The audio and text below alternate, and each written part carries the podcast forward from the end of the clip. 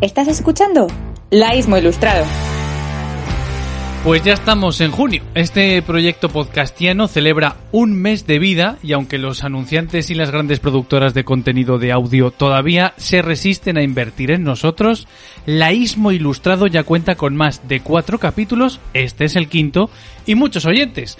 Además de nuestras familias y amigos, también contamos con el apoyo de un fan anónimo que comenta libremente sus impresiones sobre los episodios. En líneas generales estamos mejorando y cada día que pasa estamos más cerca de la excelencia. Como saben, la alineación de Laísmo Ilustrado cambia cada semana. En esta ocasión somos Javier, Enrique, Víctor y un servidor. Enviamos un saludo a Manuel, que pronto volverá a estar con nosotros. Un saludo, Manuel, te queremos mucho. Y ahora sí, ¿qué tal estáis, chicos? Hola, buenas. Hola, Héctor. Buenas tardes, Hola, ¿qué tal? ¿cómo estás? Héctor? Muy buenas Pues- tardes, chicos. Muy bien, ya eh, estamos grabando, eh, como decíamos ahí, este podcast a principios de junio, finales de, bueno, ya que no merece la pena ni decir finales de mayo, pues estamos tan a finales que estamos ya va, prácticamente en junio. Bueno, como Acabas decía de cargar dos días, ¿eh? Aitor? Dos días fuera. No, nada. No, no merece la ¿Cuánto ha dicho pena ya de hablar. junio? dos días de mi oye, fin de semana, además. O sea, No, no merece la pena hablar de 2021. Estamos aquí en 2022. Ya está vendido. Ya estamos en julio, ya. 2022 es de maravilloso año. Bueno, que toca, toca abrir este capítulo preguntándoos qué habéis aprendido este mes, ya que estamos dejando ahí mayo de un lado. A ver, bueno, yo lo que tengo que aportar tiene que ver sobre todo con mi reciente viaje a Lanzarote. Lo primero es que el test de antígenos es bastante molesto. Eh, hubo gente que fue, bueno, mi novia se hizo la heroína y dijo, ¿y qué va? Si está muy bien, nada, no pasa nada. A mí la verdad es que me, me molestó, ¿eh? Y luego he aprendido que en esta isla las últimas erupciones volcánicas no son tan antiguas como yo creía, que yo me lo imaginaba allí volcanes expulsando lava con los dinosaurios correteando y no, una de las últimas más graves tuvo lugar durante seis años consecutivos, que yo cuando lo escuché me quedé boquiabierto, desde 1731 hasta 1735. Es decir, para que la gente que nos ha escuchado anteriormente, esto ocurrió mucho antes de la aprobación de la Constitución polaca. Por ejemplo. Bueno, y, ya el, el último dato. Estas erupciones fueron además de tan, tan brutales que se llevaron por delante varios pueblos y el rey Felipe V prohibió a los lanzaroteños abandonar la isla bajo pena de muerte. Y eso también me llevó al cuaderno y dije, esto seguro que es un argumento del independentismo canario. Felipe V siempre... No, no creo que, pa- que haya pasado la historia como uno de los mejores reyes. Saludos, don Felipe, ¿cómo está? Pues eso es mi aportación. Nada que ver con Trajano, Aitor. Nada que ver con Trajano, la verdad. Es que Trajano era, era el bueno. Eso es. Bueno, pues yo voy a hablar, mi recomendación, bueno, va a ser, lo que he aprendido es casi una recomendación. Yo he descubierto una página que se llama todostuslibros.com y consiste en una plataforma de, de comercio online de librerías independientes. O sea, son pequeñas librerías que se han unido en, en esta plataforma y, pues bueno, de una forma muy fácil puedes comprar el libro que, que quieras, te pone a qué librería se lo estás comprando. Eh, normalmente ya os digo que suelen tardar muy, muy poco en enviarlo y me ha parecido muy curioso. No sé si os vale como recomendación o como Sí. que he aprendido este mes, Sí, pero bueno. sí, sí. Yo lo he usado varias veces. He pedido a la librería Alberti, de aquí de Madrid, que es, es muy mítica y tal, y, y siempre al día siguiente, a los dos días, lo han tenido. Y encima siempre te suelen eh, adjuntar pues un marcapáginas, un muchas gracias. Porque Exacto, está- sí. estos se, se unieron para durante el confinamiento para luchar un poco contra Amazon, porque como los pedidos de Amazon se intensificaron, pues pues un poco para que los libreros un poco salieran, salieran a flote. Oye, yo lo he te- usado varias veces. Perdón, Aitor. No, no, no, dale, dale, perdona. No, quería decir que yo lo he usado varias veces y es que incluso me enviaron, cuando, cuando recibieron mi pedido, por decirlo así, en la confirmación me enviaron eh, pues un mensaje personal eh, agradeciéndome la compra y la verdad es que me mostraron cercanía, que parece que eso ya no se lleva tanto. Sí.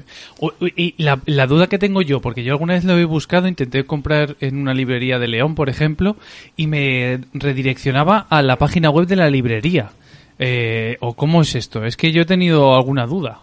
Yo creo que la gestión se hace eh, todo desde la propia página. Sí, sí, a mí Y te registras y es muy, muy fácil de hacer. Te pide cuatro campos prácticamente. Es muy sencillito. Sí que te puedes encontrar con algún pequeño problema y es muy pequeño. Cuando quieres libros, cuando quieres, por ejemplo, varios libros, es posible que los selecciones de una librería y que no tenga esa librería todos los libros que tú querías. No sé si me estoy explicando bien. Sí, Entonces sí, te sí. va a hacer el pedido de varias librerías y te Ah, vas a encontrar vale. con varios paquetes. No va a venir unificado. Pero bueno, lo normal es que sean librerías que tienen de todo y si no hacen el pedido y no van a tener problema y vas a poder pedir todos tus libros en la misma. Y una última se duda. ¿Eso se puede... eh, o sea, ¿tú puedes comprar y enviárselo a alguien? Sí, Sí, claro. creo que tú sí. pones Claro, la tú dirección. pones la dirección, sí. Vale, vale, vale. Tú pones la dirección donde quieres que se envíe y ya está. Simplemente eso. Vale, vale, Además, pues eh, a mí, a mí me lo, eh, siempre que lo he pedido, me ha venido como envuelto como en regalo. O sea que si lo dices para hacer un regalo, es posible que te, que te lo manden ya envuelto. no. Vale, vale. Ah, vale, pues mira, pues tomo nota. Por cierto, hoy el sonido que nos acompaña son eh, vencejos o golondrinas, no sé. Pero que queda bonito, ¿eh? Queda muy, muy veraniego. Eso sí, eso sí. Don Javier, es su turno. Estaba aquí haciendo un poco de, de recopilación a ver de qué había aprendido este mes. Eh, lo primero de todo es las virtudes del batch cooking. Este anglicismo es la forma de, de decir. a Víctor le encantan los anglicismos, ¿eh? Los odio, los odio. No, pero es una forma de decir de cocinar el fin de semana para comer durante la semana, hacer tuppers, ¿no? Y, y bueno, la verdad es que eh, dentro del, bueno, de, de mi trabajo, poco a poco nos estamos moviendo a, un modelo en el que hay ir algunos días en, en la semana a la oficina, o un día en la semana en concreto ahora. Y, bueno, pues intentar cocinar durante el fin de semana al final te ahorra mucho tiempo lo de hacer los tuppers. Y y incluso hay cosas que mejoran. Eh, y descubrí así un poco por casualidad que el pisto de un día para otro, pues mejora el sabor. La segunda recomendación o la segunda cosa que, que he aprendido este, este mes es dos, eh, dos atributos o dos características que han incorporado los, los iPhones. Eh, esto es una, re- algo exclusivo para los usuarios de, de, de Apple, pero eh, la primera de ellas es que cuando tú haces una captura de pantalla de una de la imagen de una página web, te permite generar un PDF eh, no solo coger lo que estás haciendo la captura, sino hacer un PDF para reenviar pues la noticia entera o el artículo entera, lo que me parece que es muy útil. Y luego una funcionalidad que ha introducido WhatsApp, que es la posibilidad de escuchar los audios a, a más velocidad. Y que bueno, creo que es algo que, que hacemos los del grupo con, con bastante asiduidad. Así que, y es bastante divertido también. y Sí, por yo último, no- Yo no lo sabía, Yo ya le di al botón, ¿eh? Yo según apareció ya le daba al botón. Perdonad a todos los que me habéis enviado audios, pero me parece el mejor invento del año. Está muy bien, la verdad. De hecho, hay muchísima gente que escucha todos sus audios, podcast, vídeos de YouTube, casi les faltan las películas de Netflix a uno y medio o dos de velocidad. Así que bueno, la verdad es que está muy bien, sobre todo para esa gente que le gusta mandar audios largos. Aitor, ¿qué tal? Sí, hola, a mí me gusta mucho. Y luego, por último, eh, también he descubierto la tienda de Manolitos. Los Manolitos, y aquí, Víctor, quizá puedas entrar tú, es una, es una marca de, de cruasanes súper típica de Madrid, que son unos Sí. muy especiales, con mucha mantequilla, que están especialmente dulces y jugosos. Pues han abierto en Las Glorias, justo al lado de un centro comercial que hay, justo al lado de, de la oficina donde trabajo, eh, una tienda. Y, y bueno, hemos empezado una costumbre de los miércoles, ese día que vamos a trabajar, cerrar el día tomando unas cervezas en la oficina y unos manolitos y la verdad que aupa por, por manolitos. Joder, pues maravilloso. Sí, yo les, solo les he probado cuando en la oficina han llevado alguna vez que alguien cumpleaños y los, los suelen llevar, porque son como muy socorridos para eso. En Madrid es tradición cuando hay un cumpleaños llevar manolitos, vamos, o por lo menos en mi empresa pasa eso. De hecho, yo ya en mi cumpleaños llevé una caja, que duró cinco minutos, por cierto. Sí, sí, sí que es tradición. O sea, en, en mi, mi oficina, en las varias oficinas que he tenido, siempre llevaban. Si no son manolitos, son los, los dulcecitos estos salados que venden en Mercadona, del horno de Mercadona, que ahora vienen con bolsa y tal. Pues lo, lo suelen, lo suelen traer y tal. Podemos decir que los manolitos son a los donuts para los americanos. Sí, Típicos sí, en todas las empresas. Ostras, pues Sí, yo, si sí. os digo una cosa, nunca los he probado, me lo estoy, me lo estoy apuntando, pero tú, Javier, ya, te, ya, ¿eh? ya habías descubierto en, en Glories otros, que también, bueno, de hecho, recuerdo que un día eh, viniste a mi empresa y con esas con esos pastelitos y nos gustaron a todos. No son los mismos, ¿no? Son, son los mismos. Son los Ah, mismos. son los Ah, vale, vale, vale, vale. Son los mismos. Eso es, sí, sí, sí. Ah, tu empresa también. Me gusta este concepto de las empresas. Pero sí, sí. Eh. De hecho, han sacado nuevos sabores, ¿eh? La vez que, la primera vez que yo los probé tenían uno o dos sabores, pero bueno, ahora tienen cheesecake, montón, tienen varios chocolates, tienen, y bueno, luego también tienen desayunos, ¿eh? Han empezado a hacer cosas con, con bagels, que son los típicos donuts estos salados que se rellenan de, de embutido o de salmón y tal. Así que, que bueno, es una suerte que nuestras empresas estén cerca. Sí, pues y, y también Hablando para así, Javier, parece que nos dedicamos al narcotráfico o algo. Es verdad. Yo iría muy mal con tu empresa. Sí. Oye, por cierto, mencionando tantas empresas eh, y recomendando este tipo de cosas, es que así no nos van a patrocinar nunca, porque les estamos haciendo la publicidad gratis. Ah, pues mira, una, una de las cosas que había yo aprendido este mes que iba a, re- a- a contar con lo de Goyanes también era de una empresa. Ah, pues no, no, adelante, adelante. Eh, que has hablado del batch cooking, eh, pues yo te voy a recomendar Witaka. No sé si lo- ya lo hemos recomendado aquí o lo hemos hablado entre nosotros. Es en, una- en un Sí. actor, ¿no? Forrest. Hizo... eh, ulti- eh, no, Está un poco tuerto, ¿no? El Está- último rey de Escocia. Sí, bizquea un poco. Ese, ese. Pero cocina de puta madre. Sí, sí. Witaka es una buena Pues- recomendación. Dale, Víctor. Es eh, que eh, es eh, una, una, un- una web online en la que tú te ponen platos todas las semanas que tú pides y te, tra- y te llevan con los tuppers, con los tuppers ya hechos, pues para toda la semana. Normalmente tienes hasta el miércoles, bueno, normalmente no siempre, tienes hasta el miércoles hasta a las 12 de la noche para hacer tu pedido y puedes, y puedes decir cuándo te lo mandan del fin de semana, desde el viernes por la mañana hasta el domingo por la noche. Y te lo traen en una caja con todos los tuppers ya hechos, con lo que es cada cosa y, y está muy muy bien. Además tiene muchas, tiene muchas opciones, o sea, no solo los típicos platos pues de pasta con pesto o pollo con, con limón y con verduras, tiene opciones luego más sanas, incluso opciones, opciones veganas o, o vegetarianas, o sea que tiene, tiene de todo y está muy bien porque te salva la semana. Haces cuatro o cinco platillos y, y te los traen los tapas ya, ya hechos y ¿Lo compras? eso funcionas. ¿Eh? ¿Lo compras, Víctor? O sea, tú estás suscrito. Yo, yo le pedí, no, no estoy suscrito, lo pido algunas semanas. Si al- alguna semana, por ejemplo, el fin de semana vamos a estar fuera o que vamos a Valladolid, eh, Esther y yo a ver a mis padres o lo que sea, pues oye, lo pido para el, para el viernes. El viernes, el viernes por la mañana o por la tarde nos llega y así ya el lunes pues ya lo tenemos todo para, para la semana. Y el menú va cambiando. El menú va cambiando todas las semanas. Hay platos que se van repitiendo y luego te van haciendo como tops de valorados, dependiendo de, pues, eh, te, te se lo suele poner en plan, oye, este los usuarios lo han valorado porque siempre te piden valorar los platos por, por correo al final de la semana, tú puedes valorarlo o no, y así vas teniendo un poco de feedback de, oye, este lo tiene muy bien valorado, voy a probarlo, me voy a animar. Y, tienen cosas Una pregunta, muy, Aitor. Digo, muy Aitor, originales. perdona, Víctor. Dime, dime. Bueno, si quiere contestarla Aitor también puede. Eh, yo lo he usado alguna vez, pero bueno, para que se enteren los oyentes, más o menos en cuánto está el precio del plato o del menú, Pues cuánto te sale al día. unos- Pues unos 5,95, 6,95 es el, eh, los platos más así. Luego, por ejemplo, es que tiene eh, cosas como, por ejemplo, si pides un gazpacho o una sopa, pues a lo mejor te cuesta 3 euros, ese, que es con, tiene también como entrantes. Pero un plato así más o menos completo, que es para un- una comida, que suele ser pues un, un plato y un poco de acompañante, te suele salir por 5,95, 6,95, como mucho. Te voy a meter en un apuro. Dime tus tres platos favoritos Sí, de carajo. Me has quitado la Eh, pregunta, sí, sí. Pues tiene unos tacos al pastor que están súper buenos. Ese es uno de mis platos favoritos. Eh, mira, esta semana anterior. Cago en la eh, leche, cómo me apetecen ahora unos tacos, macho. Hombre, Y a mí, y a mí un pastor. A mí ser pastor. Dejar nuestras empresas y ser pastores. Y esta semana también pedí garbanzos a la riojana, que también están, están cojonudos. Ojo. Y pues no sé ahora mismo así qué plato.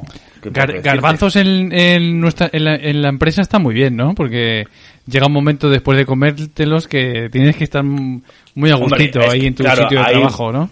Claro, hay platos que te tienes que saber cuándo comerlos. Y es que ahora, como estoy en teletrabajo, pues es verdad que pedimos más para, para Esther, que va más a la oficina. Y, pero claro, yo esos platos es verdad que hay que cogerlos con cuidado. Sí, hay que sí. cogerlos Vale. con cuidado, sí, sí. Yo, voy a dar un par de contras, si me dejáis, de, de Witaka. Y es que sí que creo que hay que seleccionar los platos. Hay platos que personalmente creo que no merecen la pena. Y segundo, en mi caso, las raciones a veces son un poquitín escasas. Para no decir siempre todo lo bueno. Igual es solo mi caso, ¿eh? Muy bien. Sí, a muy ver, bien. son- es un plato eh, normal. O sea, puedes quedar con eso, pero si, si comes mucho, pues igual te quedas. Depende un poco el plato, ¿eh? Depende un poco el plato. Ya es verdad que hay platos que a lo mejor te quedas con un pelín de hambre, pero. Pero me ha pasado con pocos, la verdad. Porque luego te llevas una fruta y lo complementas. Muy bien, o sea que se, se supone que Huitaca, Asturias, ese seguro que es el que ese es el mejor. O sea, ahí te traen un pote de, de fabada Un buen seguro. cachopo. Un cachopazo. sí, sí. ¿Cómo, cómo sirven allí? Es verdad, ¿eh? Oh, En todos los lados a los que vas te- ponen como, como si te fueras a morir mañana.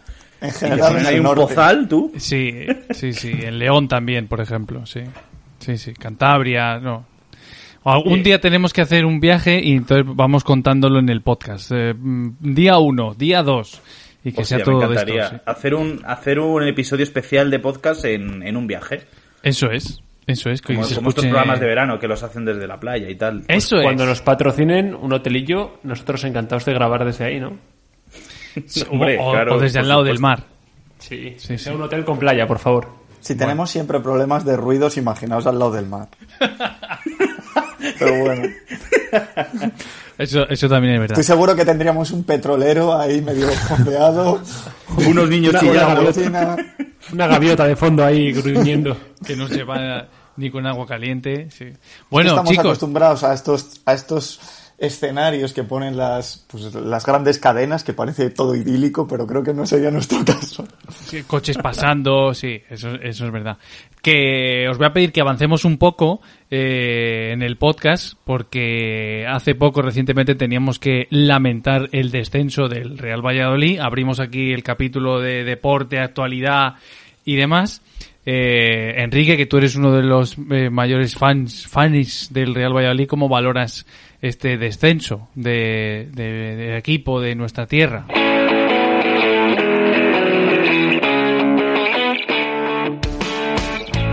Era crónica de una muerte anunciada. Se veía venir desde hace mucho tiempo. Vamos a hablar muy poquitito porque yo creo que los oyentes también solo hablar de fútbol. Mira, vamos a hacer una cosa. Vamos a hacer una cosa.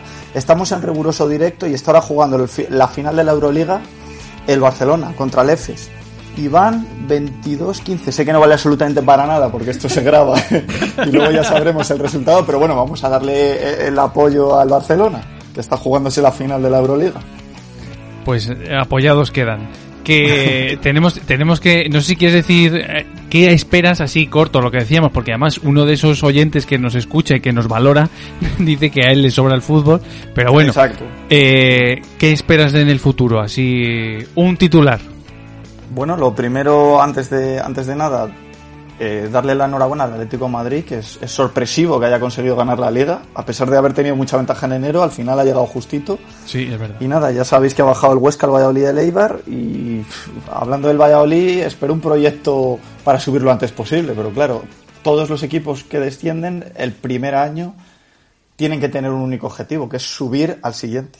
De hecho, eh, Enrique, confírmame si esto es cierto, pero eh, el Valladolid y bueno, los tres equipos que han descendido serán los que mayor presupuesto tengan de toda la segunda división, porque se llevan el presupuesto de la primera, ¿verdad?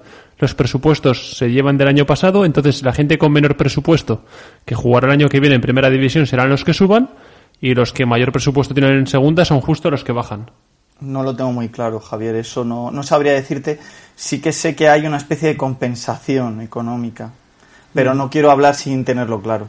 Vale. En todo Vale, caso, vale. el Valladolid, el Huesca y el Eibar tienen que ser los equipos más potentes económicamente. Sobre todo, eh, sobre todo, por ejemplo, el Eibar, que lleva ya unas cuantas temporadas en Primera División. Y son clubes que, hablando del Eibar, que están económicamente bien. So- Y, y construyeron un buen proyecto, solo que no les ha salido. Eh, es el ello. momento de recordar la porra. Que, pero eh, eso, eso es una cosa que os lanzo a vosotros, porque no me acuerdo de la porra. Yo sé que yo fallé, que Yo, Javier también. Eh, sí, Pueden decirte que han ganado y que les debes dinero y como no te acuerdas. No, pero. Que- creo que es meritorio decir que yo con mi combinada extraña hubo un momento que estaba la cosa ahí, ahí, ¿eh? Que Sí, llegó un sí, tú momento en que el llegaste... Valladolid ganaba Sí, sí. hasta que lo gafamos. Fue a hablar por el grupo y automáticamente metió gol el Atlético de Madrid. Sí, eso fue un error, sí, qué pena. Pero bueno. Es Eh, una creo, creo que los que ganaron fueron eh, Manuel y Enrique, que apostaron sobre seguro. Ah, sí, Yo, es verdad. no, es no, verdad. no, creo que sí que hay un cambio. Yo dije que descendía el Eibar y el Valladolid. Pensaba que se iba a salvar el Huesca, que era el que mejor lo tenía, como dije en su momento. Y al final eh, se salvó se salvó el Elche. Es el único cambio que... Enrique, con el dinero de la porra te puedes comprar un micro. ¡Oh! ya no tienes porque excusa. El único Pues que no ha invertido hasta más, el momento. ¿Se me escucha? ¿Por qué? ¿Por qué? ¿No se, no se me oye bien? Se te oye estupendamente. Oye, Enrique, cuéntanos qué más ha ocurrido esta semana, porque ha habido también bastantes finales, ¿no? Hemos tenido una final de la UEFA, hemos tenido una final de Champions. Danos en Pues 30 sí, segundos. Mini resumen. Me encanta. Javier ya ha asumido el liderazgo de, del podcast. Oye, una cosa. Pues eh, eh, eh, Javier, tienes que, eh, ahora te estás comiendo el micrófono, entonces se- Sí. de repente lo peta todo, hace. Hemos hablado de Huitaca y ha querido ahí meter el hocico, ¿eh? Esto de encontrar la distancia adecuada del micrófono es Sí, complicado. es, a es- complicado, sí, sí, sí. Eso es. Hazle- bueno, pues ha ganado el Villarreal la, la Europa League y, y, y el Chelsea ha ganado la Champions, claro, que se lo ha ganado al, al City. Eso ha pasado. Pues con ese, pues ya está, resumido, perfecto. No, déjame un segundo. Ah, No, vale, dale. Aitor, no, no- no me cierres. Tengo una pregunta para Aitor, ¿vale? Y esta es que es una pregunta. Uy, para, joder, para Aitor, para Enrique, perdona. Eh, Enrique, mira, yo sé que más o menos, y en resumen rápido, los cuatro primeros clasificados de la liga van a la Champions, ¿no? El quinto y el sexto Sí. clasificados van a la, a la UEFA. A la Europa League. El sí. séptimo clasificado a la Europa League, efectivamente. El séptimo clasificado va a otra competición, me quiere sonar, o va Sí, como a han la hecho una nueva, han hecho una nueva que creo Vale. que se llama Nation League y, y, y creo que el que gane es, es que no lo tengo muy claro porque es una también es una competición que ha salido nueva. Creo que tiene que ver con que el que gane o, o haga un buen resultado ahí va a la Europa League.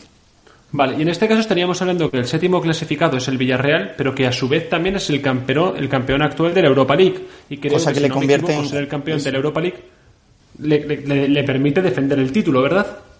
Creo que va directamente a la Champions. Va directamente Sí. a la Champions, el campeón de la El que Europa gana League. la Europa League Vale. va a la Champions.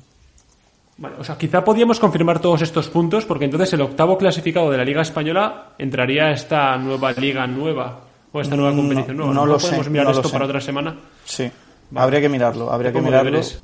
Vale, pues lo miraremos, a ver, sobre todo a ver en qué consiste esta competición nueva, porque estoy un poco, estoy un poco perdido con ella. Ya sabéis que ha cambiado mucho. También ha habido una, una nueva segunda B que también da para largo.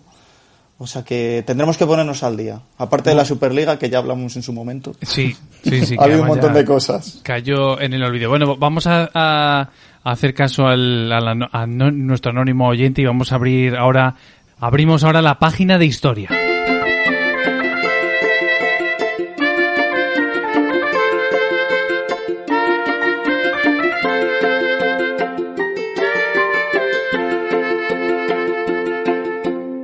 Javier, adelante, que tú quieres contarnos algo sobre este, sobre, sobre una cuestión histórica. Sí, sí, yo quiero hablar que mañana, día 31 de, de mayo, o hace unos días, cuando nuestros queridos oyentes escuchen este podcast, se habrá cumplido el 100 aniversario de uno de los mayores incidentes raciales en la historia de, Estados Unidos. Eh, el día 31 de mayo de 1921, una muchedumbre de ciudadanos blancos atacó en Tulsa, que es la segunda ciudad más grande de- del estado de Oklahoma, el barrio de Greenwood, que también se conocía en ese 1921 como el Wall Street negro. Durante ese día se mataron a cientos de personas negras y destruyeron miles de casas y negocios. La mayoría de afroamericanos de Oklahoma vivían en este barrio, que estaba emergiendo como un lugar de emprendimiento entre la, comunidad de gente de color. El barrio, que tenía por aquel entonces unas 40 manzanas eh, de pisos, más sus propios periódicos, varias iglesias, eh, una biblioteca, librerías y sobre todo un montón de, de negocios frecuentados y dirigidos por negros, quedó prácticamente destruido.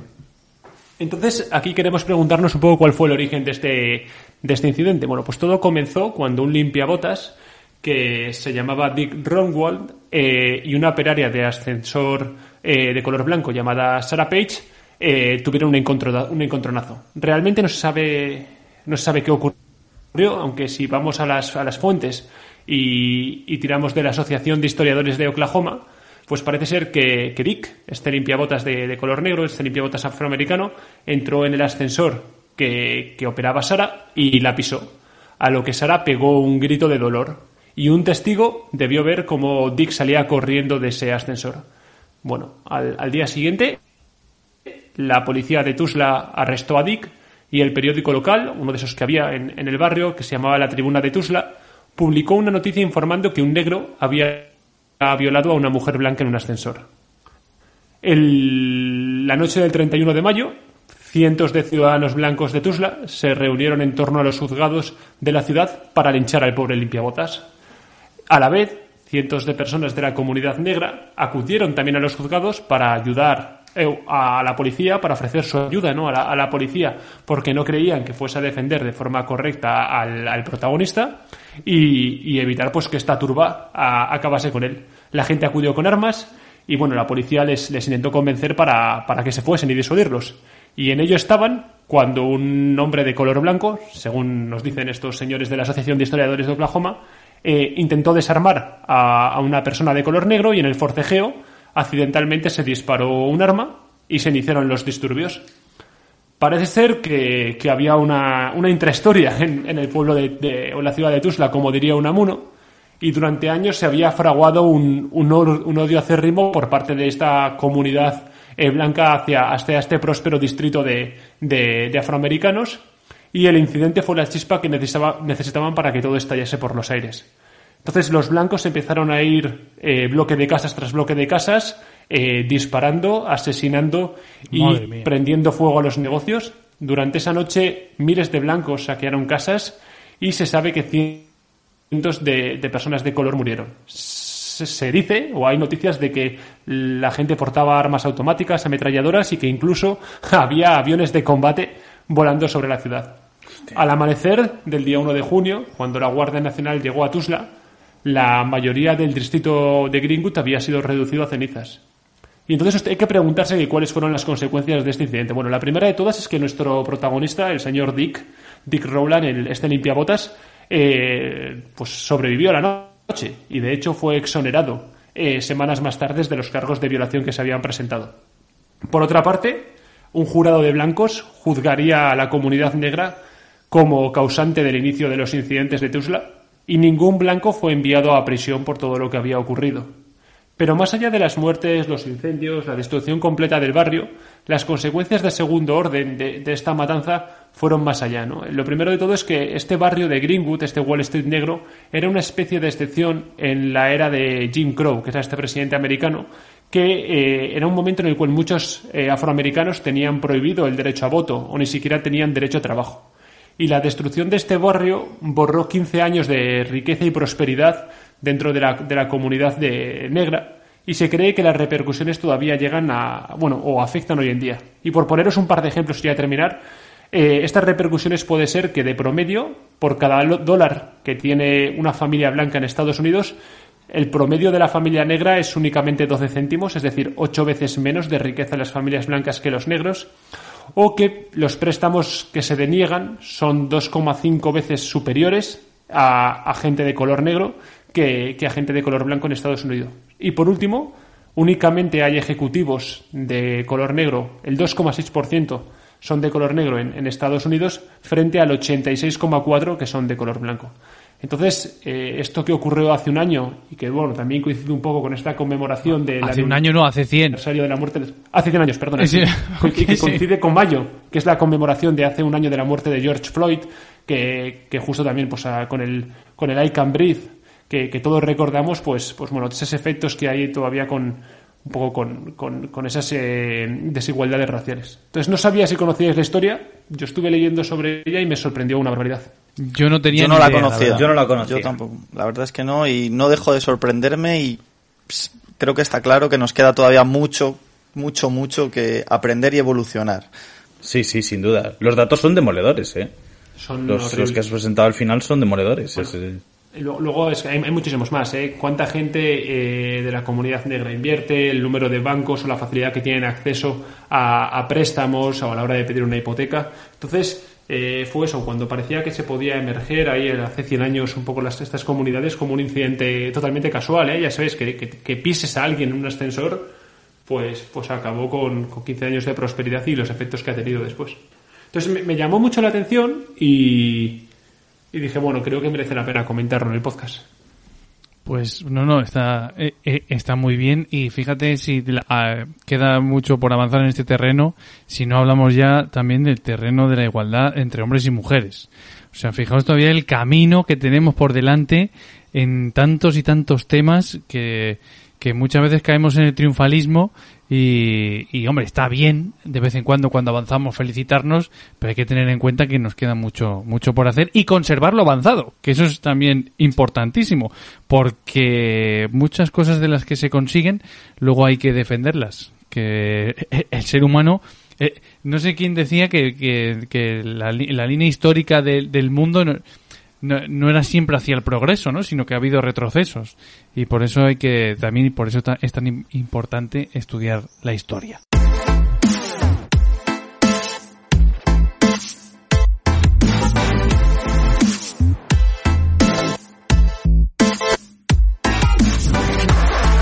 Y bueno, Javier, que es el que más se ha preparado este episodio, gracias Javier, también querías hablarnos de un tema en el que se entremezclan el mundo empresarial y de las plataformas de contenido audiovisual. Y después ya, una vez que nos cuentes eso que tienes preparado, ya meteremos baza también los demás, iniciaremos un debate seguro que muy interesante.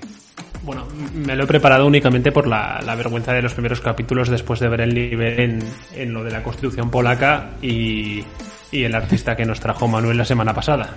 Entonces, que menos que intentar preparárselo para mantenerlo, ¿sabes? Me he hecho un mini guion, al menos. Pasaba, me ponía rojo. Una suerte que no tengamos las cámaras encendidas. No, eh, yo, yo, lo que quería comentar es que esta semana pasada, eh, Tito Jeff, Jeff Bezos, ha, sacado la, la, billetera a pasear eh, adquiriendo Amazon la Metro Goldwyn Mayer por eh, 8.450 millones de dólares. Esta es la segunda compra más grande de la historia de, la compañía tras la adquisición que hizo en el 2017 de Whole Foods, eh, que es una, una cadena de supermercados premium y se suma eh, la Metro a una lista de empresas que han sido adquiridos por Amazon en los últimos años como, bueno, de todo tipo de empresas, ¿eh? vais, a, vais a alucinar. Tenemos Tox, que es una compañía de vehículos autónomos que Amazon quiere utilizar para entregar de forma autónoma los paquetes durante esta última milla. Tenemos Twitch, que es esta plataforma de streaming de, de videojuegos y ya no solo de videojuegos, porque hay gente que está pintando o practicando eh, un instrumento en directo.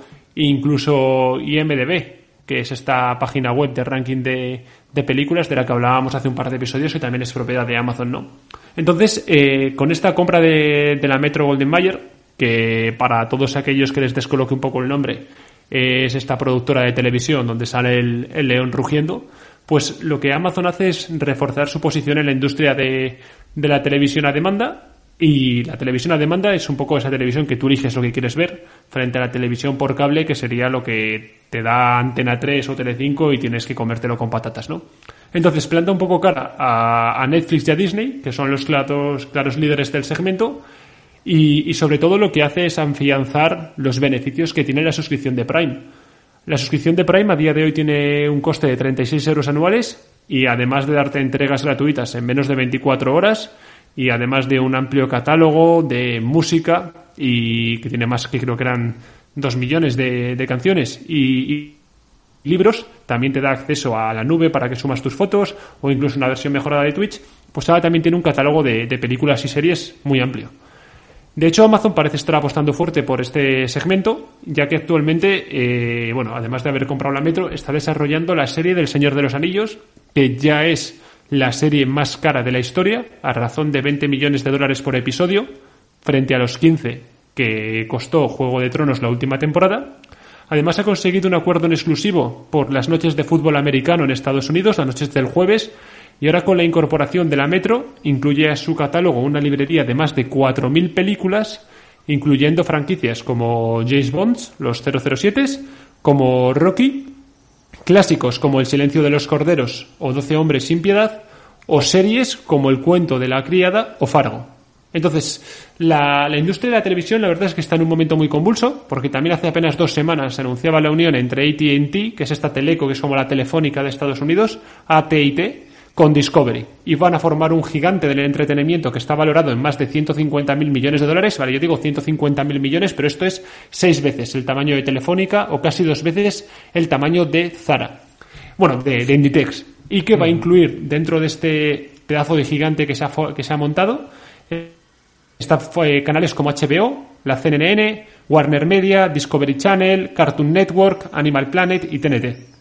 Entonces ahora mi pregunta para, para Víctor, para, para Enrique y para Hitor es que si vosotros pensáis que, que, esta aparición de, bueno, esta, esta inversión que está haciendo Amazon va a moldear o va a cambiar un poco el comportamiento de, las, de los usuarios o si la gente realmente es, es fiel a Netflix y, o si lo que vamos a ver es que las suscripciones de televisión cada vez van a ser una parte más amplia de, de nuestras facturas mensuales. Tendremos la luz, tendremos ya la, el Internet y luego no solo 10 euros por Netflix, sino 30 euros porque estaremos en Filmin, en Netflix, en HBO y en Prime. Entonces, bueno, quería saber un poco qué opináis vosotros, chicos.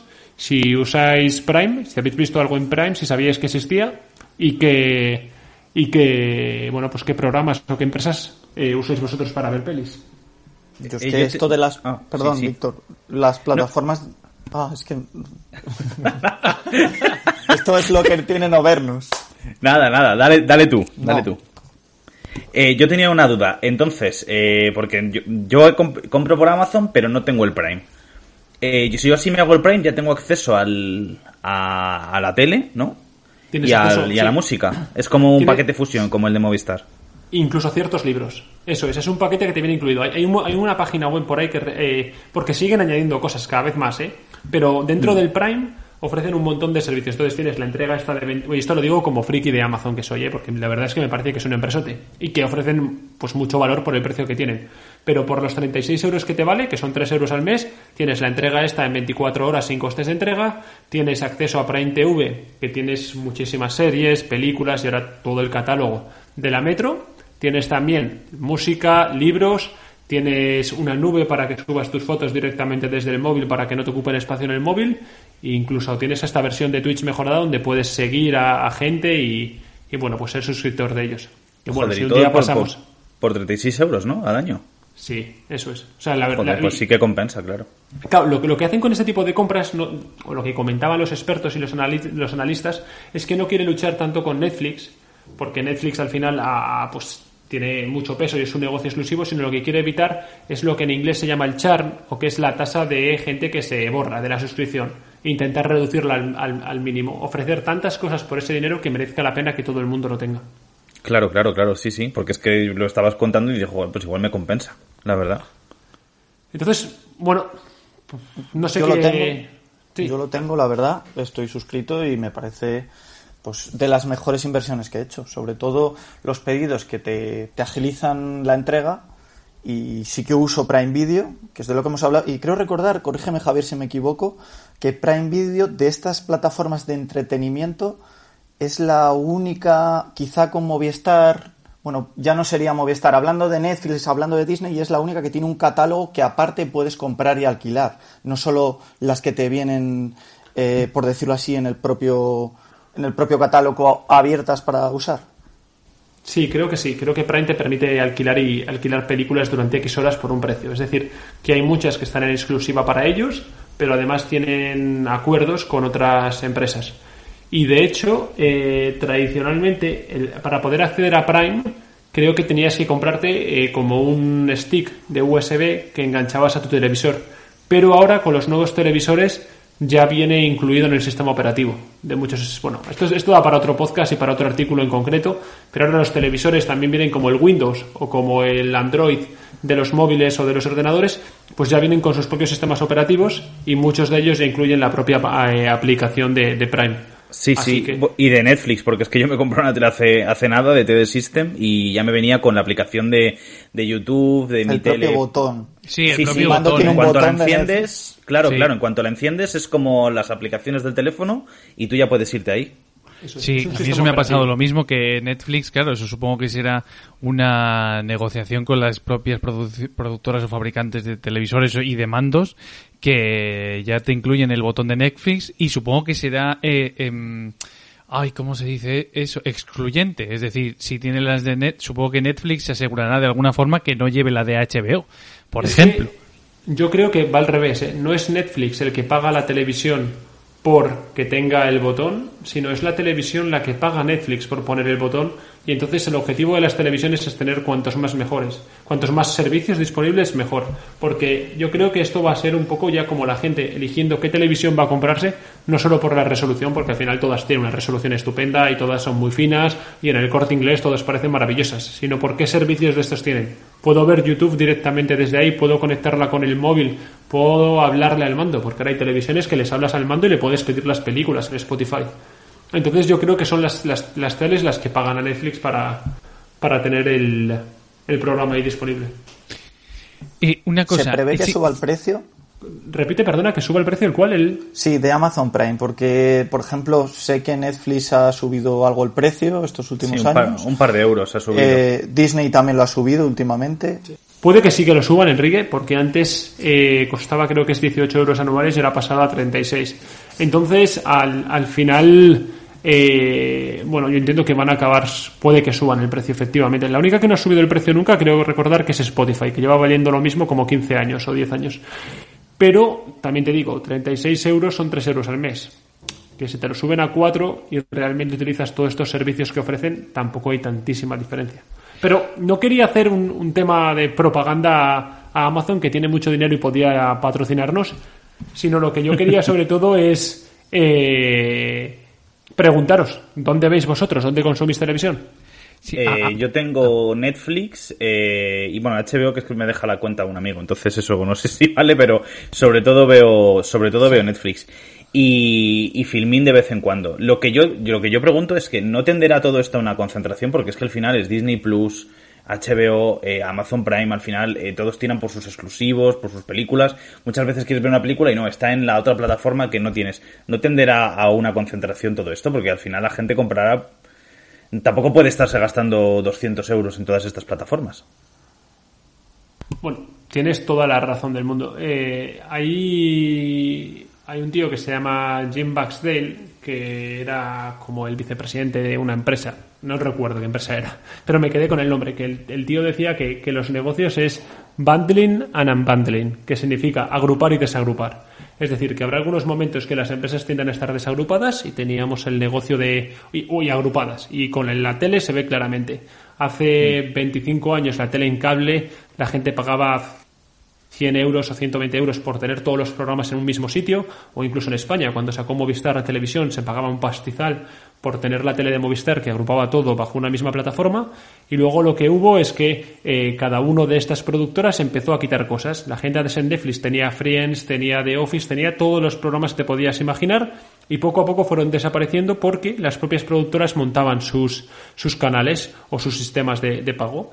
Eh, y, y bueno, seguramente el siguiente negocio sea, sea eh, agrupar todo ello de nuevo y poder elegirlo. Al, al final sí, es agrupar y desagrupar negocios. Y de hecho, no me acuerdo del nombre, pero a lo mejor en lo que os doy paso, voy a buscarlo ahora en internet, hay una página web ya específica que para España, o bueno, para un montón de países, te dice las películas en qué plataforma verlas. Porque uno de los problemas que hay es que eh, tú no sabes dónde ver. Imagínate que quieres ver El silencio de los corderos con Anthony Hopkins. No sabes en qué plataforma está de todas las que hay. Pues hay en, una web. En Film Affinity, por, por ejemplo, sí que lo tiene, ¿eh?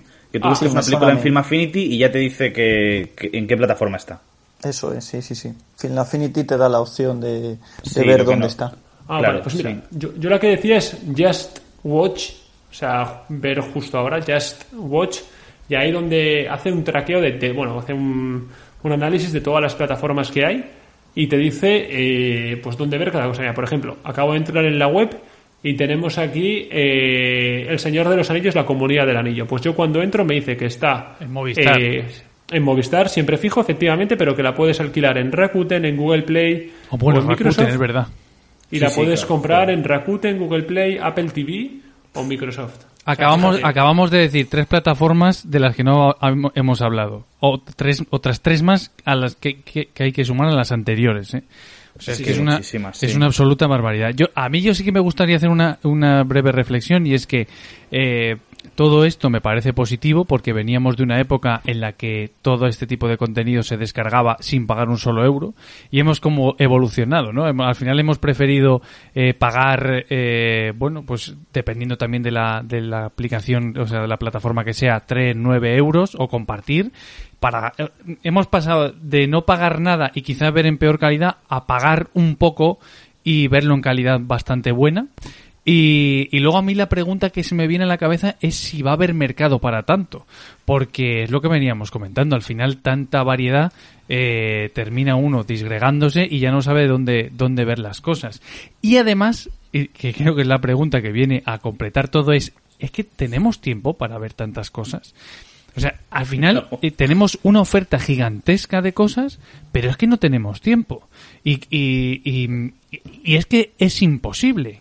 Porque si queremos hacer más cosas en nuestra vida, eh, pues tenemos que renunciar a, algo. Y, y yo muchas veces eh, me centro y, y me apunto las cosas. Quiero ver esto, esto y esto. Que por ejemplo yo tengo Movistar, eh, Netflix, que, que siempre es como prestado gracias a alguien, ¿no? Eh, pero no me da tiempo. Es que es imposible. Y, y si además a todo esto le sumamos podcast, o sea, ¿cuándo vivimos? Y quizá eh, en estos últimos meses eh, de pandemia, en este año- de pandemia, pues teníamos mucho más tiempo porque estábamos en casa. Pero ahora que somos eh, más libres, tenemos más, más capacidad de movimiento, yo creo que vamos a tender a ver cosas y a vivir experiencias de nuevo que durante todo este tiempo no teníamos. Y eso es el directo. Es decir, eh, yo no sé si la, eh, estas reacciones empresariales están atendiendo a una demanda que puede ser quizá coyuntural por el tema de la pandemia y que eh, al final terminarán eh, cayendo todas porque la gente se va al directo. Porque llevamos mucho tiempo sin, sin estar eh, con las personas en directo o viendo una obra de teatro que, que yo creo que, se- que se disfruta que se disfruta mucho más. Sí, ahí- yo por ejemplo disfruto, disfruto mucho más las películas en el cine, por ejemplo. Que parece que, que con, todo ese- con toda esta oferta que comentabais, eh, dices, joder, el cine va a desaparecer. Porque es que por cuatro duros, además, eh, como por ejemplo lo que hace Disney Plus, de hacer muchos estrenos exclusivos, la de No- Nomadland, que fue la ganadora de los Oscars, se estrenó directamente ahí. Y dices, hostia, esto se puede cargar el cine, pero es que a mí me sigue gustando ir al cine. Sí, a mí también. Eh, esa sensación de ir, eh, no sé, eh, pues estar con, con gente, vas con amigos, luego lo comentas y cenas, eh, las palomitas, no sé. A mí ese ritual, por ejemplo, me gusta mucho y me ayuda a disfrutar más de la película. Y nosotros hemos sido siempre un grupo que nos ha gustado ir al cine, la verdad. Sí. Y yo, por ejemplo, últimamente llevo sin ir pues un montón de tiempo. Un montón de tiempo. Tenet es la última película que vi y esto es el verano del 2020. Y es vergonzoso, ¿eh? porque, joder, yo era de, de ir mínimo eso, cada dos semanas. Sobre todo cuando estaba en la carrera intentaba guardarme eso, dos fines de semana al, al mes para ir con mis padres al cine simplemente por lo que dice Víctor. Cenar, echar las palomitas, hablar de la película Sí, el acto y hacer tiempo juntos. Eso es. ente- entero. Pero también dices, claro, es que cómo ha subido de precio el cine. Sí que es verdad que, que ah, bueno, hasta los Broadway en Valladolid, ¿no? Pero al final estaban casi pagando 7, 8, incluso en algunos sitios, y en Madrid, 9, 10 euros por una entrada. aquí, sí, sí, aquí 11, 11 y 12 fácil, ¿eh? Más las palomitas, si quieres, más la cena. Es que al final la noche, Que sale 20, 20 pavos. solo 20 el pavos más ¿no? la cena. Sí, sí, 40 pero, euros a lo mejor. pero tú ponte que te lo ves en casa, que hay que sumarle el dinero que, ten, que eh, de la plataforma al mes, que sea el que sea, y al final siempre terminas, aunque sea pidiendo comida. O sea que en el fondo eh, vas sumando, vas sumando y tampoco hay una gran diferencia. Por ejemplo, ahora que habéis comentado los Broadway, yo re- eh, recuerdo que hacía las cuentas y decía, joder, si es que sale más barato ir a, a- que nosotros íbamos a, a Equinoccio, ¿os acordáis? Muchas veces. Sí, es verdad, es porque, verdad. Sí. porque era un poquito, un- pero claro, era un poco más barato, pero a ese precio de las entradas tenías que sumarle la gasolina, que, que- y que en el fondo los Broadway al final lo, lo equilibrabas. O sea que, que bueno, pero intentan por ahí engancharnos eh, también muchas muchas veces, aunque claro, eh, los cines de equinoccio pues claro, eran más grandes, estaban eh, las butacas así como inclinadas, que también es por lo que nos pueden enganchar, ¿no? Pero... Y luego aparte solemos tender a la comodidad y el tener en, en, tu salón a toque de un botón la película y no tener que, pues eso, lo que hablamos, desplazarte ni nada, pues al final... Pausarla, seguir otro día, si se hace tarde. Eso es. Sí, eso, de todos modos, yo quiero romper una lanza por los Broadway porque quedan ya muy poquitos cines que no sean sí, grandes franquicias en, en Valladolid y los Broadway siguen ahí y yo estoy seguro que han pasado un año súper duro eh, con todo lo de la, la, pandemia y sé que han intentado diversificar el negocio, han dado los mundiales algunos años, empiezan a dejar meter cervezas, creo que es en el cine alguna vez y cosas de esas. Y yo creo que cervezas... Mías desesperadas ya. Sí. Haced No. botellón, lo que queráis, peleas de gallos, lo que queráis, pero por favor venid al cine. No, pero también estaban emitiendo, estaban emitiendo óperas, conectando Sí, con retransmisiones en directo de, de óperas en, eh, pues en Sydney y todo este tipo de cosas. Sí, claro, se están, están intentando reinventarse.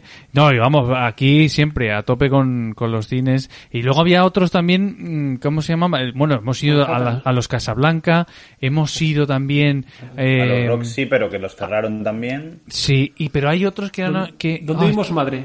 ¿Manhattan puede ser? ¿Dónde Eh, vimos? sí. Ah, eso, los Manhattan, esos eran. esos dos.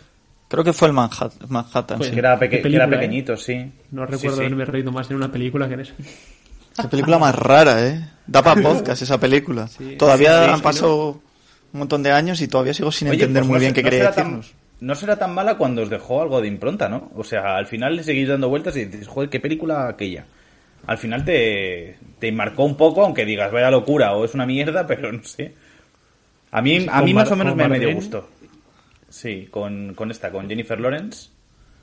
Jennifer Lawrence, Bardem y Aronofsky de director, creo que. La dirigía Aronofsky, sí. Sí, sí. A mí es que ese director Aronofsky luego se fue al Bayern de Múnich y está marcando muchos goles. Bueno, es esta gente, ¿no? Que es, que, que es polivalente. Primero director, luego futbolista, delantero centro. Bueno, oye, pues ya me gustaría. ¿Crees que tuvo así. algo que ver con la constitución polaca? Es probable. es, es- es que fuese primo del pintor que, que ah, romántico. Sí, sí, es que está todo, está todo ligado. En este Ah. podcast está todo ligado. Hablando de cosas ligadas, eh, no queremos zanjar esto sin que Víctor nos haga, nos dé su cita diaria sobre, sobre Chernóbil, ¿no?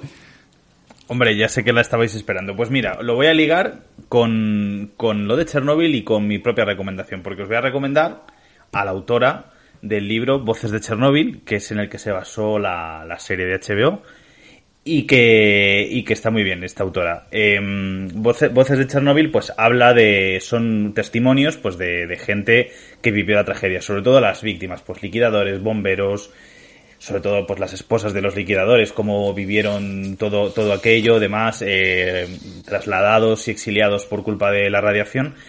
Y es un estilo de, de escritura, yo descubrí a esta autora por, por, por este libro, único, porque son, son testimonios, o sea, ella eh, en principio pues lo que hace es preguntar a alguien lo que ha pasado y pone una grabadora o, o va escribiendo y lo que va contando la gente. Entonces la gente se va abriendo poco a poco. A veces ella hace alguna pregunta, pero luego esas preguntas nunca se ven en, en el libro. Es- siem- siempre es las, las voces de ellos. Entonces, eh, es, un, es un librazo, es muy duro en algunos, bueno, en casi todos los testimonios, evidentemente es bastante duro. Y, y te cuenta la historia a través de... no, te, pone un contexto histórico, simplemente te, empieza a hablar la gente de lo que pasó y tú unes todas las piezas para ver un poco todo lo que fue. Y esta autora, además, que es Premio Nobel de Literatura en 2015, eh, todos los, libros que he leído yo son, son de ese estilo, son, son todo testimonios. Entonces yo, yo me he leído también de ella eh, la, la Guerra no tiene rostro de mujer, que, que habla de la Segunda Guerra Mundial y de las mujeres que de las mujeres que, que estuvieron en el conflicto, ya sea por ejemplo eh, pues mil- desde militares a enfermeras a esposas de, de soldados, también muy duro. Y el, mi favorito de los que he leído suyo, que es El fin del Homo Sovieticus, que es eh, que narra desde el desde la caída de la URSS y habla con un montón de, pues de, de gente de, de, de la URSS, de, pues de cómo vivieron todos esos años que vivieron. Entonces es un, es un, es un testimonio de, to- de, to- de toda la URSS, no solo, de, no solo del final, aunque se centra más en el final, en cuando entra el capitalismo, la perestroika y todo, todas estas historias. Es, a, a mí me parecen libros muy buenos, pero también muy duros. O sea que yo también aquí hay que cogerlo con pinzas, porque son libros que te dejan siempre muy mal cuerpo, porque si esta mujer solo habla de desgracias, la mujer. Y, pero, pero yo os, lo, os los recomiendo mucho. Además, también estaba eh, metida un poco ahora, como es de Bielorrusia, pues también estaba eh, ella preocupada porque es opositora a, a Lukashenko. Entonces estaba diciendo que, aunque ella, ella sigue viviendo en Minsk y tal, que teme que en algún momento pues, eh, pues vayan a por ella o cualquier represalia. Ya habéis visto lo que ha pasado con, con el avión este del opositor y todo esto. Pero, pero está muy bien. Yo os recomiendo muchísimo estos libros porque a mí todos me han dejado con muy buen sabor de boca.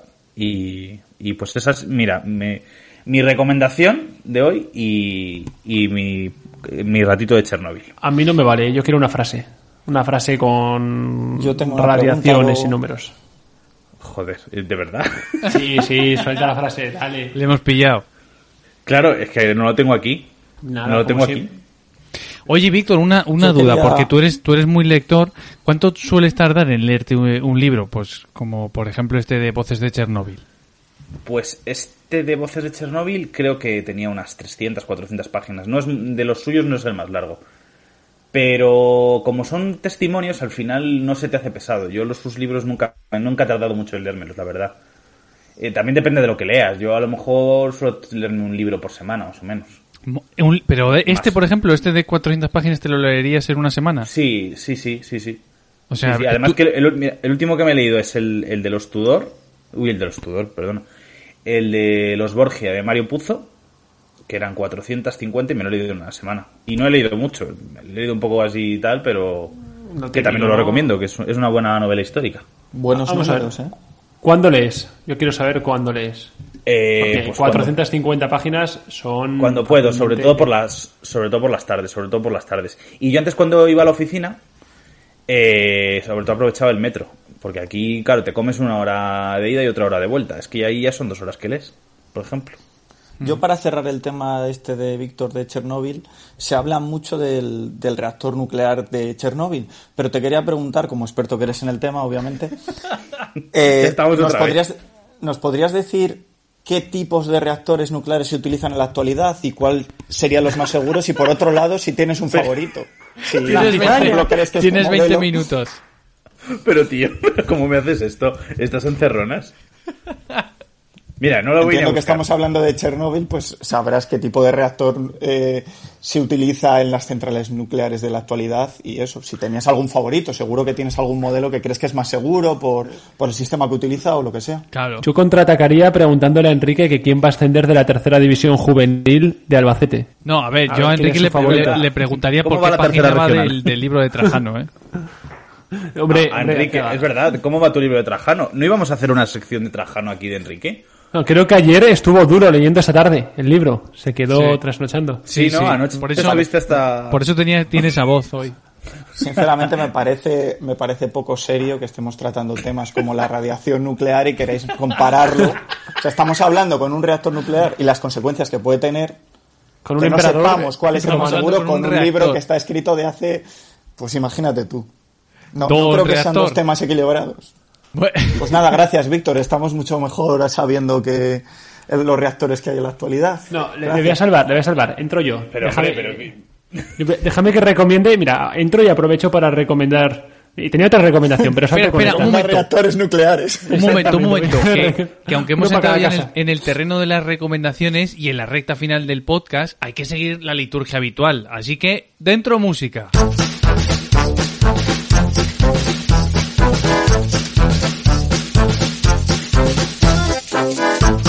Venga, va, ahora, eh, eh, Javier, dale, dale, dale caña.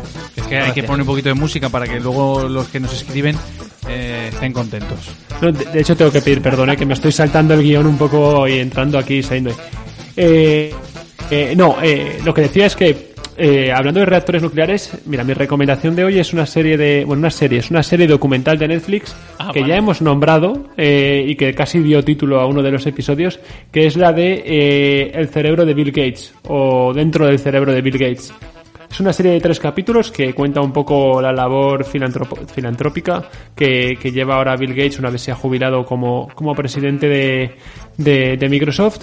Eh, y, y en uno de los capítulos eh, él comenta que está invirtiendo en reactores, y voy a tirarme un triple enorme, pero creo que son reactores de fusión cerrada donde uno de los mayores, bueno, para hablar, para empezar, la- los reactores nucleares la gente les pone, les critica bastante, pero son muy limpios, es decir, son relativamente seguros. Hay un montón de reactores nucleares que han estado en funcionamiento durante estos años, están aumentando el número que hay y simplemente se conocen dos casos que han funcionado mal y sobre todo por, por errores de obsolescencia, que son el caso de Fukushima, que bueno, fue por un tercero, como fue los maremotos, y el, el caso de, de Chernóbil, ¿no? Pero, pero es una forma de generación de energía bastante, bastante limpia y Bueno, que el mayor problema que tiene ¿eh? es gestionar estos residuos. Pero estos reactores de los que habla Bill Gates, que están invirtiendo en ellos, eh, permiten como reutilizar los residuos y que al final sean prácticamente eh, mínimos los que generan.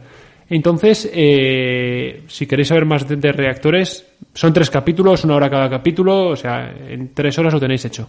Pues Muy, muchas gracias, Javier, y en nombre de los oyentes también, porque si es por Víctor, no salimos de esto. No, de todas maneras, podían aprovechar.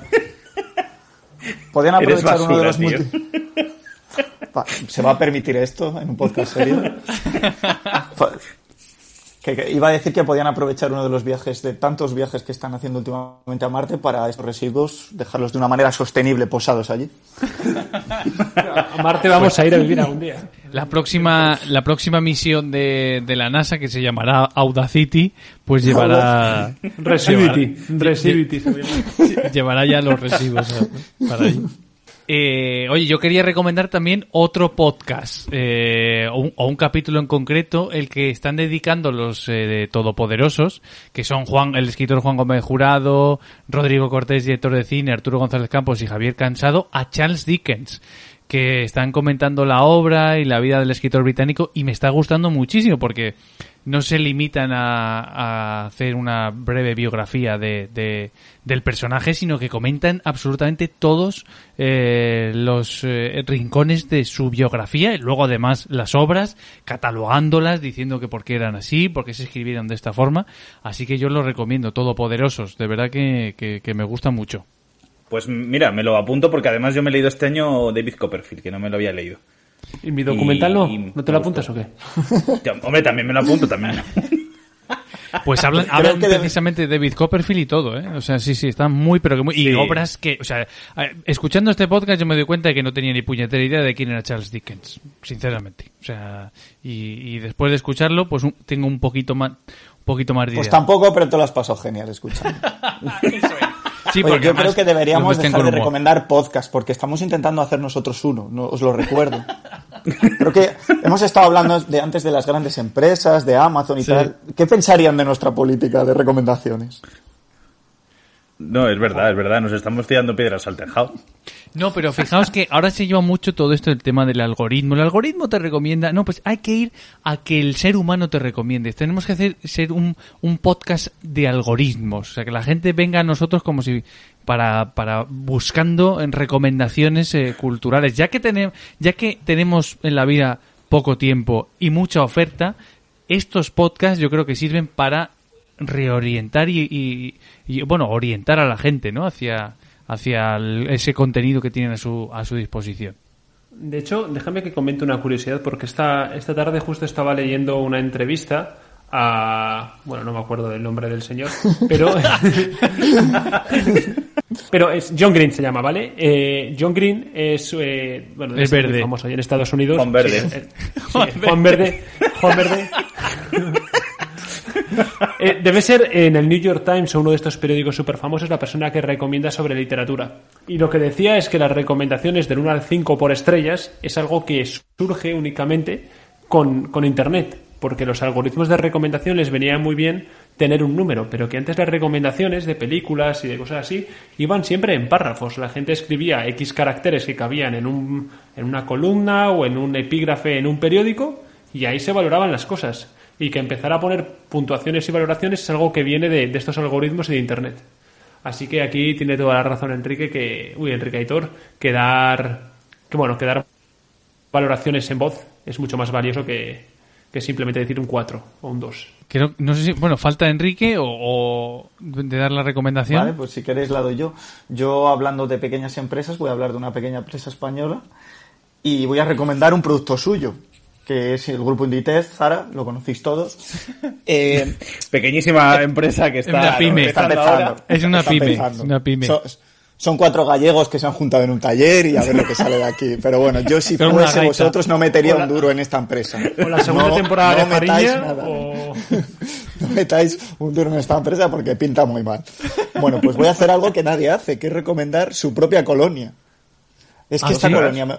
Sí, es que fíjate que es que hay un montón de gente que me pregunta por la colonia y es una colonia súper normal, súper barata y que a mí me encanta.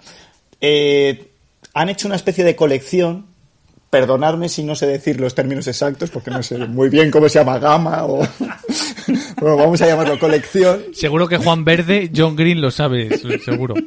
O al menos que me puntúe del 1 al 5, si lo estoy haciendo bien o no, con estrellas. que no ponga ningún párrafo, que los párrafos ya los pone nuestro querido anónimo y estamos muy contentos con él. bueno, voy a cerrar esto, que si no alargamos. Eh, bueno, la gama se llama Weekend y la, la colonia en concreto es, es 8.00 pm. Parece Joder. el nombre del radia de, del- de la central esta del, Del reactor nuclear. Del reactor, del reactor de Víctor, pero no, es una colonia. Y huele genial y ya os digo que mucha gente me ha preguntado por ella. Creo que cuesta, mm, la compré, me dura bastante, pero en torno a 12 euros, 10 euros. Es un precio ah, muy económico. Me gusta que han, que han hecho muy bien el marketing con Weekend, pero luego se les ha ido la cabeza con el nombre, ¿no? 8 pm. no Claro, sé. sí, es Weekend. Es que, claro, la gama, no quería extenderme más porque tampoco vamos a hacer un podcast de colonias, pero en la gama hay dos. Una es 8 pm y otra 3 am. O sea, viene la cosa según el olor de cada una de ellas, pues está más orientada a la, a la noche y Hasta al día. Ah, claro, decirlo la así. hora. Ah, claro, la hora. Eso vale, es. vale, vale. Tiene que ver vale. con las horas, pero no quería meterme en esto. Yo solo quería recomendar una colonia que huele bien. Pero bueno, ya sabemos la historia.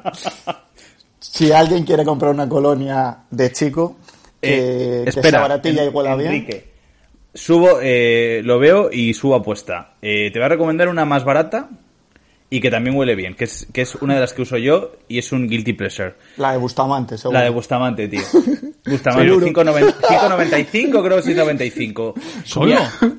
De verdad, y están, en- están en los supermercados, pero es que huele muy bien. Y mucha gente, claro, dice, oye, qué bien huele tu colonia. Pero ¿cómo les vas a decir? Pues es de Bustamante, esta que sale aquí Bueno, pues sin camiseta grabado. y tal. Pero está muy bien esa colonia. Yo eh, te os la recomiendo también. Pues, Muy bien. pu- pues oye, apuntado queda. Es que hoy nos vamos con un montón de recomendaciones. Cuando tengamos Twitter, a ver si es pronto, eh, sí, apuntaremos eh, las listas eh, de las cosas que hemos recomendado. Pero vamos, es, va, va a ser larguísima. eh, Va a ser un Pero es que hilo encima- gigantesco. Aitor, es que encima todas nuestras recomendaciones son productos que se venden. Yo no sé qué pasa aquí que no nos están compensando de alguna forma. Porque solo les recomendamos marcas, encima no. O sea, en todos los programas medianamente serios tapan la marca. Nosotros vamos a, a Portagayola, decimos la marca, el modelo y lo que cuesta, tú. Es que por eso, pero claro, ¿cómo nos van a patrocinar? Si les estamos haciendo el trabajo gratis, lo que tenemos que hacer es, eh, pues hablar del producto, pero con, con pistas. Eh, pues eh, es- se vende en cristal y co- cosas así. Claro, Una un cantante, que era el Una cantante. especie de gincana, gincana para comprar tu colonia. No, ahora como le empiece, como le empiece a ir a bien a Zara, pues ya sabemos que es por esto, pero vamos, tendrán algún detalle, supongo. La Una colonia mesa- del una mesa de cántabro. Bueno, Bueno, pues eh, hasta aquí hemos llegado, chicos. Cerramos el capítulo 5. Gracias por estar al otro lado. Y, y hasta la próxima semana, que esperemos que también ya esté Manu, aunque no, no sabemos. No sé si alguien quiere decir eh, algo así para despedir, si quiere que se ha quedado con ganas de decir algo, es el momento. Yo la última cosita le quería preguntar a Víctor qué tal las vacaciones, que no hemos hablado de ello. Es Rápidamente, verdad. a ver que nos cuenta algo rápido. Pues muy, muy, muy bien, la verdad. Eh, bueno, nada, fue una Gracias, mini Víctor. escapada. Nada, estuvo muy bien. Eh, Os recomiendo mucho Alicante, que, que hace, hace muy bueno y comimos un arroz cojonudo en el restaurante No Manolín. Ah, Mira, aprovecho para, para recomendar ese restaurante. gratis. Otro. Estas cosas se hacen antes de ir.